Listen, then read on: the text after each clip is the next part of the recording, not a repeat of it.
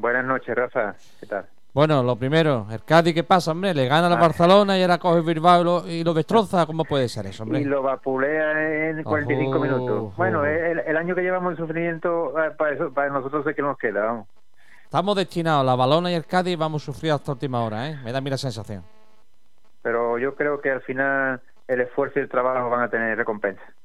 Esperemos que eso. Bueno, sea sabe, sabe lo, los oyentes que yo llamo muchísimas veces al cabo del año a Francis Márquez, pero hombre, siempre me gusta alternar un poquito y llamar y llamar a Miguel Ángel de la Torre, que también hace una magnífica labor en, en Fegadi, que ya he visto esta mañana que había enviado, o ayer, que había enviado un apoyo para eh, lineses ejemplares para una persona en concreto, ¿no, Miguel Ángel?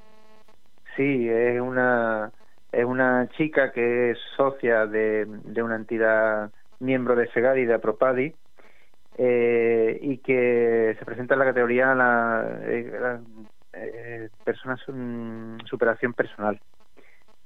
Eh, Irene Irene Ruiz, creo que era el apellido, no me acuerdo, pero es Irene, nuestra compañera que bueno que lleva una trayectoria importante eh, de superación con su discapacidad. Actualmente ella ha estado acudiendo a los servicios de rehabilitación de Apropadi que vienen a través de la convocatoria IRPS que a su vez viene de la solidaridad y aprovecho la ocasión, Rafa, para trasladarle a la gente de la solidaridad de la casilla esa 106 de la declaración de la renta y que viene de todas las personas que marcamos esa casilla que no supone para, para ningún contratiempo, ningún recargo a nuestra declaración. Y la verdad es que estamos en esa campaña de difusión para eh, conseguir bueno los apoyos que, que así la gente quiera darle. Totalmente. Bueno, cuénteme algo de Fegadi, que ustedes no paráis.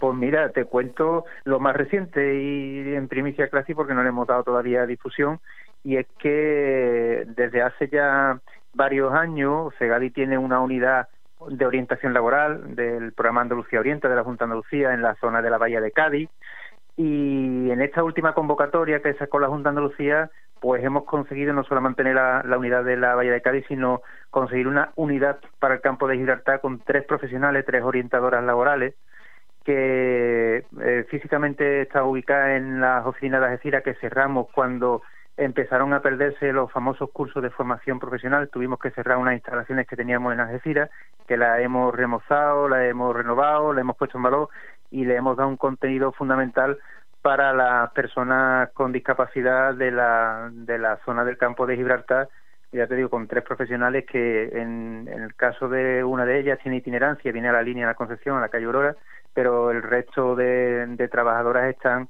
ubicadas en la Avenida Italia de Algeciras.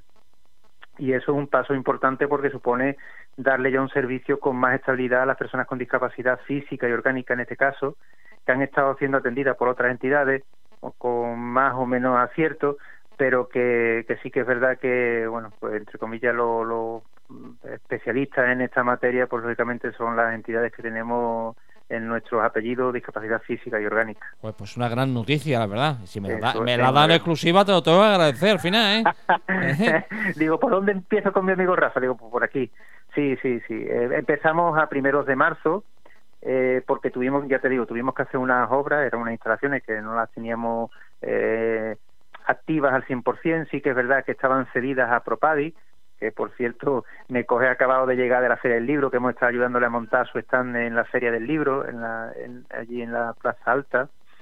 Y bueno, pues todo lo que es la planta alta de ese local, que tiene planta baja y planta alta, está a disposición de la Andalucía Orienta, en colaboración con los SAES de, de la zona del campo de libertad, especialmente el de la línea y el de Algeciras, que es el que mayor volumen de personas con discapacidad en situación de paro eh, tienen. Pues me parece una noticia sencillamente extraordinaria, pero claro, todo esto viene por la pechada de currar que os dais ustedes ahí en, en. Bueno. Nada viene gratis, nada viene gratis en la vida. Eso es lo que se suele decir, ¿no? Pero es verdad que la constancia y ya te digo, y sobre todo el trabajo, el gran trabajo que hacen mis compañeros de la unidad de Andalucía Orienta en la Bahía de Cádiz, pues lógicamente va sembrando, va creciendo y va ampliando esta red que es fundamental, porque que nadie se nos escape que bueno, todos los ámbitos de la vida son muy importantes, pero el ámbito laboral, una persona que es capaz de realizarse en un trabajo, tener un ingreso, poder a su vez participar socialmente del ocio, del tiempo libre, pero que hay que tener lógicamente recursos económicos, pues viene de la mano de la inserción sociolaboral. No hay otra fórmula, o, bueno, eso, o, seguimos jugando a la lotería, que también es otra fórmula. Qué arte tiene. Se nota, se nota Cádiz por donde sale, por, los comentarios. Bueno, que ¿qué, más cosita, estamos, Rafa? ¿qué más cositas? La, parte de esto que es importantísimo lo que acabas de comentar, la exclusiva que acabas de dar, eh, me imagino que el trabajo diario siempre es lo más importante, ¿no? No bajar la guardia, ¿no? Sí, sí, porque mm, como saben en todos los radiodientes, las asociaciones nos movemos por convocatoria, por subvenciones que vienen y van, y claro, en ese vienen y van, pues tenemos que trabajar para que sigan viniendo y no se vayan. Y en este ah, y en ese sentido, pues programas que teníamos del IRPF, al cual he aludido anteriormente con, con esta persona que se presenta a la, al Linenses con Talento, es un programa que eh, Yo Te Cuido, es un programa que viene del IRPF y la Oficina de Vida Independiente, que es otro programa de, que viene del IRPF, también se han puesto en marcha recientemente. Para eso hay que trabajar mucho, ¿no? Lo siguiente, porque claro, eh, las paradas que hacen estos programas por el tema de subvenciones, pues lógicamente son paradas que em, tenemos que hacer porque hay que pelear para recuperar esos, esos programas de subvenciones y ahora también lo vamos a poner en marcha.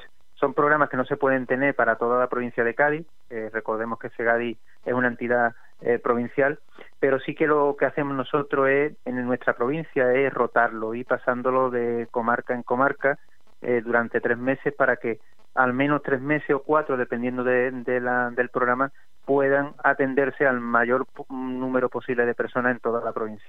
Otras provincias que reciben estos programas, pues tienen más concentradas sus poblaciones o sus asociaciones cerca de la capital o en un punto de la sierra, pero es que la provincia de Cádiz es muy reivindicativa, muy asociativa y Fegadi tiene 31 asociaciones que están repartidas por todos los rincones de la provincia. Muy bien, pues alguna cosita más que tú quieras añadir, ¿no, Miguel Ángel, por tu parte?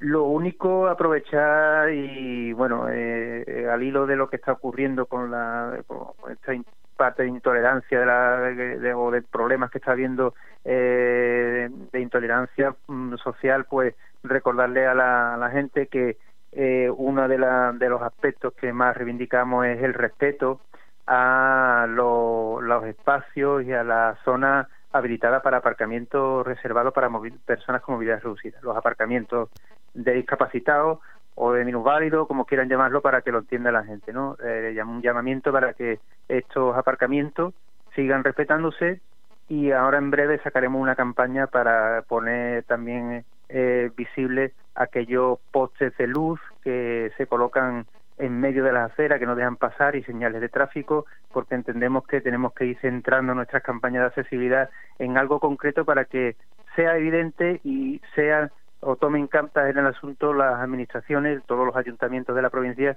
en resolver esta, estas problemáticas que muchas veces pues vienen un poco de la falta de consideración a la hora de establecer las obras o de ubicar esas señales de tráfico.